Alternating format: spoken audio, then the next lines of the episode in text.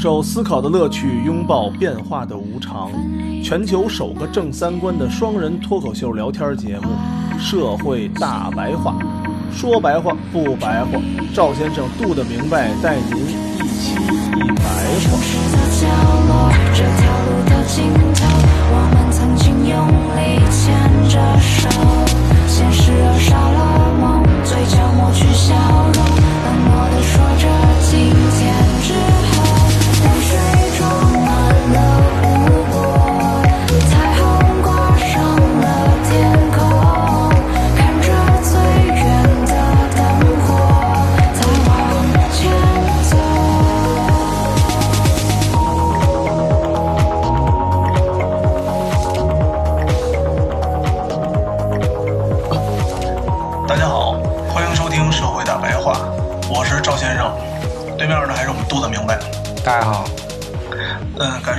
这么多期云录音，嗯，大家也是辛苦了。然后咱们接着咱们上一期那个本真真我这东西继续的一个讨论，到底怎么着这个本真是到底怎么迷失的，到底是个啥玩意儿？啊，咱们上期好像说到，现在人都是这种非本真状态嘛，嗯，就是在跟着市场走吧，或者跟着这个舆论环境走。因为此在作为日常的这种杂人共存啊，就处在他人可以号令的范围中，他就不是他自己存在，嗯他人就从他身上把存在拿走了。就让别人给带节奏了。哎，对，他人高兴嗯怎么样，就怎样拥有此在各种日常的存在的可能性。在这里呢，这些他人不是确定的他人，以此相反呢，任何一个人都能代表这些他人。人之所以用“他人”这个称呼，为的就是掩盖自己本质上从属于他人之列的情形。而这样的他人，就是那些在日常的杂人共在中，首先通常在此的人们。这个谁不是这个人，也不是那个人，不是人本身，也不是一些人，不是一切人的总数。这个谁是一个中性的东西，海德格尔管它叫常人，德语是 das Man。这种非本真的状态啊，海德格尔说它是一种沉沦，就是大家喜欢什么我就喜欢什么，说白了就是随大溜儿。甚至在追求个性化的时候，大家都追求个性化，我也追求个性化，这其实也是随大流儿，它也是一种沉沦。嗯而且，即使是一个人独处的时候，他也是以大家的方式在生存。但这里头有一个问题啊，就是一旦需要你为你的行为承担责任的时候，这个大家就不见了。嗯，这个怎么比喻呢？你干点事儿吧，嗯，大家都这么干，那我也这啊，么没错。儿，啊，没错法不责众嘛，干点好事儿坏事儿都是嘛。但是万一出了事儿的时候，就是你这块儿出了事儿的时候，大家不会帮你承担责任，那倒霉蛋儿就是你自己，就是这个意思。大家都颠了。因为没有大家，你也是那个哦大家。哎，你说，无论是现在这个工作也好，还有这个这事儿那事儿的，一说就是大家都这么干，不好好工作也是，大家都这么干。下班儿你说一块儿聊点东西吧，也是啊，都不聊，为啥？大家都不这么干。嗯，赶紧颠。其实我们都是那个大家，但是呢，嗯我们又从来不把自己摆进去。实际上，当你要做的时候，你是把嗯自己和大家分开的。摘出来的。摘出来了。实际上，这种摘出来呢，就是减负，他把自己当成了物，他不用对未来去操心了。嗯因为如果你不随大溜儿的话，那你就是要为未来去操心的。那当然了，你就要引起大溜儿啊。对，如果你都跟着大家走，随大溜儿的话，你就是把自己当成了一个在者，而不是一个此在，不是一个人，那你就不用为未来操心了。别人怎么干你就怎么干，一切都是按规定好的去做，那就不用承担责任。嗯海德格尔说呢，此在不是作为他自己，而是由大家支配他的日常生活，他就变成沉沦了。他是混迹于人人众生之中，沉沦于世。但是这种沉沦呢，又不是从某个纯洁的地方堕落到肮脏的地方。就我们平常人一说沉沦，就觉得那应该是有一个清净的地方，嗯其实并没有。此在自始就已经沉沦了，就是一开始他就沉沦了。此在呢是沉沦于世，从自身脱落到自身。这个东西呢，咱们后边用如来藏系统去理解就好理解了。如来藏系统这是佛教的一个系统，啊，因为生存在此世来说，它就是有负担的。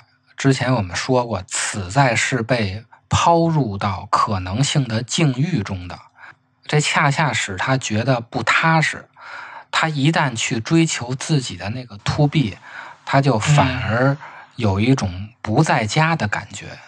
我们大家都是觉着回到家才温暖嘛，回到家你其实就是恰恰是入世，入世其实按海德格尔来说，恰恰是一种沉沦，就是你随大溜了，你把自己当成物了。哎，对。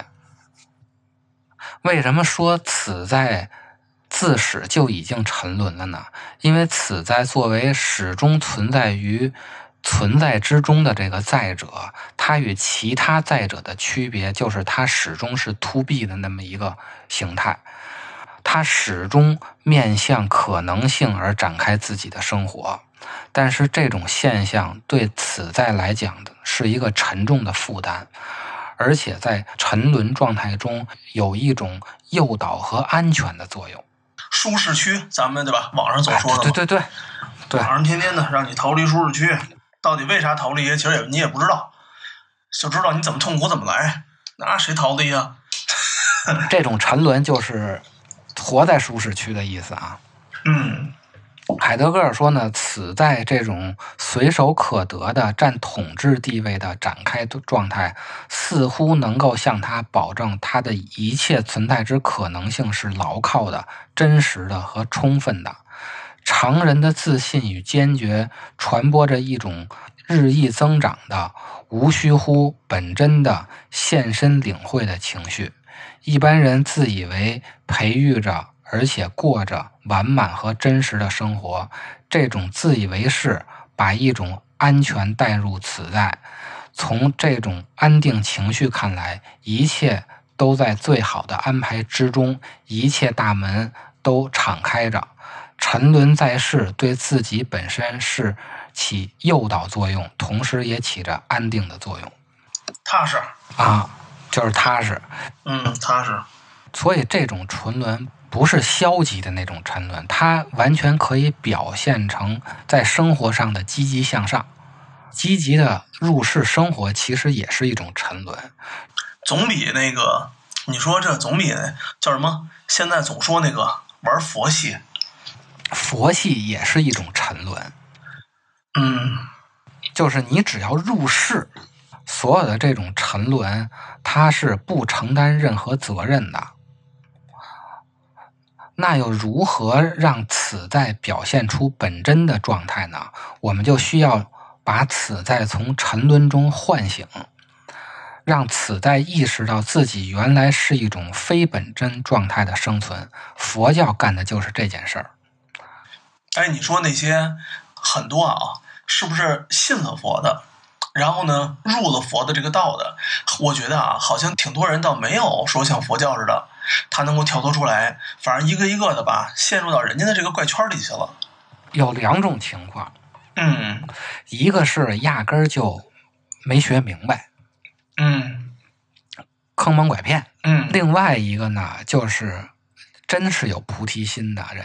这个咱们哦后边会说就明白了，因为菩提就是它本身是可以觉悟的，它可以涅槃的，但是呢，人家。不涅槃，人就在你这个乱七八糟的世界，他为的是带着大家一块儿涅槃。嗯，什么地狱不空，我这个我不涅槃，是啊吧？就就这意思啊。如果只是我一个人从这个非本真状态中唤醒，我变成本真状态了，那是小乘佛教。我带着大家一块儿醒，那是大乘佛教。那如何唤醒呢？海德格尔说要通过情绪，因为在情绪中存在的负担是被公开出来的，是此在意识到我存在，而且是不得不存在。游戏中呢，就是主角没有加入到新美国，自己过自己了。其实这个就有点类似于这种唤醒，他就不再沉沦了。因为越是联系，越是入网，那就越是沉沦。而且呢，还以为嗯，入了网就安全了。游戏里的其他人连了网以后呢，还得讲演，慷慨激昂的说一，堆政治正确的话，觉着这有希望了。这个恰恰是海德格尔说的这非本真状态。而那个男主角呢，他是知道事情真相的，也就是海德格尔说的，当他面对这种生活负担的时候，他把他带到了他自己的前面。嗯如果他一直是繁忙于世，或者是凡神于人，他是看不到自己的。这时候，他又能看见别的此在，又能看见其他的在者，但是他唯独看不见他自己。看不见自己，这种最极端的情绪啊，畏惧的那个畏，畏不是怕，怕是有具体的对象的，就是我怕什么东西，那我躲开就行了。嗯，对，是的，我再怕什么东西，我给它弄死就行了。就是咱们现在的疫情啊，我怕它，那我就在家待着，我躲他远远的，或者我就出个什么药，我给他弄死不就完了吗？但是胃不是，嗯胃是没有一个对象的。正是因为这种胃呀，此在自始就是在沉沦。所谓沉沦，就是逃避他自己的存在。逃到哪儿呢？逃到大家那里去，从自己本真的存在沦落为非本真的存在。这个确实嘛，有了归属感，大家就放心了嘛。因为畏，他才逃；因为逃，他才沉沦，他才从从自己的本真状态沦落到非本真状态，那就随大溜了。窜到人家一块儿去，那我们逃避的是什么呢？或者说，我们为的那个东西到底是什么呢？它没有一个具体的对象，它呢是无所在又无所不在。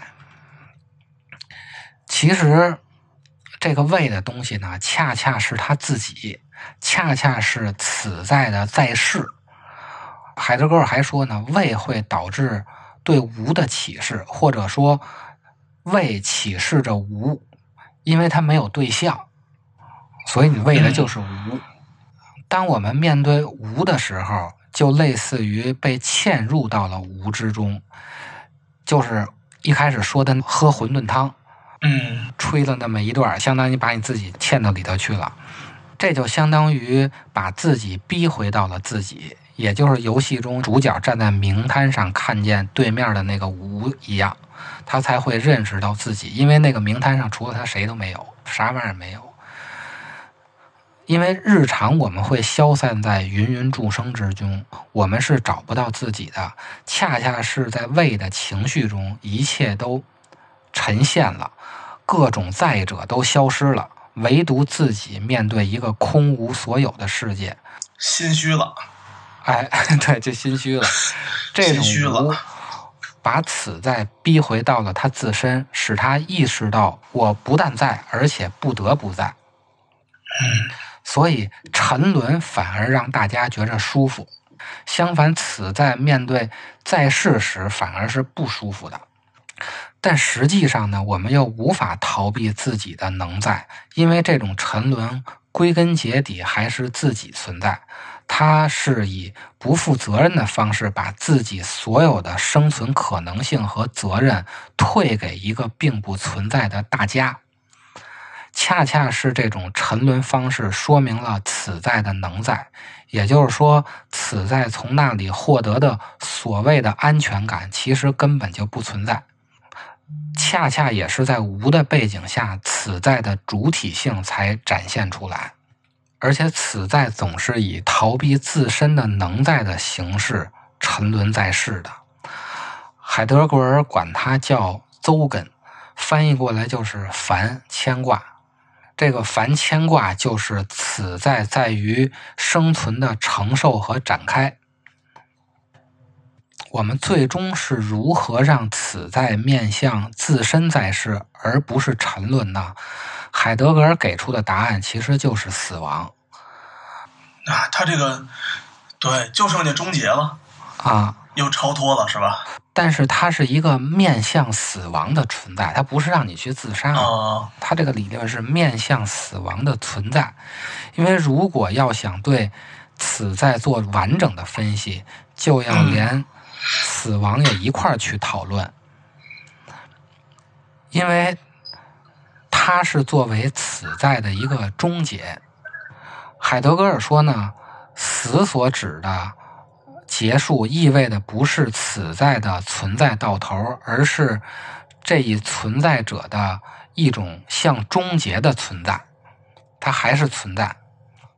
我们要对自在的整体进行现象学的分析啊，可是此在的整体是无法面对的，因为人生在世，并没有哪一天就说完结了或者完满了，没有一个人在世的时候说我这个此在就是完满了。对，虽然死亡使此在终结了，但是死亡并不代表着此在的完成。前两天好像网易吧又发了一个东西，网易这点有时候还挺厉害的。他发了一个叫做“一生”，应该是一百件事儿吧。你现在你的一生完成了多少件？我看到有部分人刷呀，嗯，刷屏啊或者什么之类的。所以，这个死亡它也没有让此在变成一个完满的形式，它其实还是一个未完成的状态。但是有一个问题啊，就是死亡是无法经验的。嗯其实死亡就是经验的终结，而且它也不可能通过其他的此在的经验补上这块窟窿。就是别人死了以后，人家也不能说我死了以后什么样来把这个窟窿给补上。嗯我们听到的那些死了以后去什么，那都是活着的人给咱们说的，他不是真正的一个死的人跟咱们说的。对所以死亡是无法经验的。所以一般人面对死亡的时候，就是会尽量的往后推，嗯，对呀、尽量不死嘛。因为如果死亡它是没法通过其他在者的经验补上这块欠缺的话，也就是说沉沦是没法弥补死亡这个窟窿的。我们之前的那个所有的沉沦随大溜，随大溜干的那些事儿推卸责任，可是到了死亡这块儿你就推不了了。死亡永远是自己要面对的，死亡带有一种最本己的可能性。于是呢，我们就一直的把死亡往后推。海德格尔说，常人式的沉沦的死亡观表现为一种在者状态的在线的死亡观。游戏里呢，其实把这个观点给它形象化了。死的人，他一直的从那个名滩上往现世进，现世其实就是我们沉沦的那个世界。而死亡是可以从沉沦的世界进来的，它是一个洞。我们生者又无法通过经验，通过沉沦把这个洞给补上。我们看到的就是那些 BT 都进来了。啊，另外一个唤醒的方式其实就是佛教。我们说了这么多东西啊，如果大家了解佛教的话，会发现很多的概念都跟佛教比较像。比如说像非本真状态的那种迷失，佛教里就是痴吗？贪吗？一切有为法如梦幻泡影，或者说是五蕴皆空，嗯说的大概都是这个意思。哦，包括那个沉沦，它是自己脱落到自身的。这个到时候我们说如来藏系统的一心开二门的时候大家就好理解了。包括后边那个无的状态佛教说的那个世界真实的状态恰恰是空性。那空性其实就跟海德格尔说的那个无是差不多一样的东西。包括海德格尔说的此在的周根的特性咱们翻译成牵挂。其实也是跟佛教的概念相似的，就是说你眼前的世界是一个颠倒的世界，你越是追求越是痛苦。下一期咱们就通过如来藏系统，咱们聊一聊海德格尔的这个。该去向何处？谁没？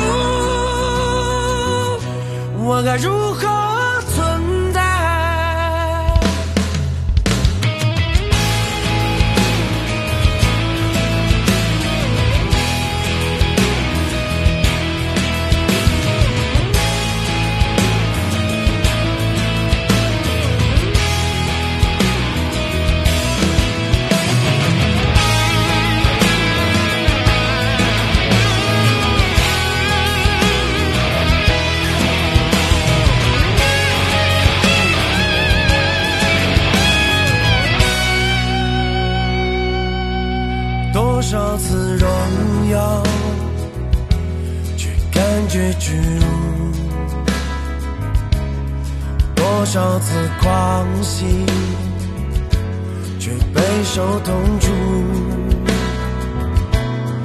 多少次幸福却心如刀绞多少次灿烂却失魂落魄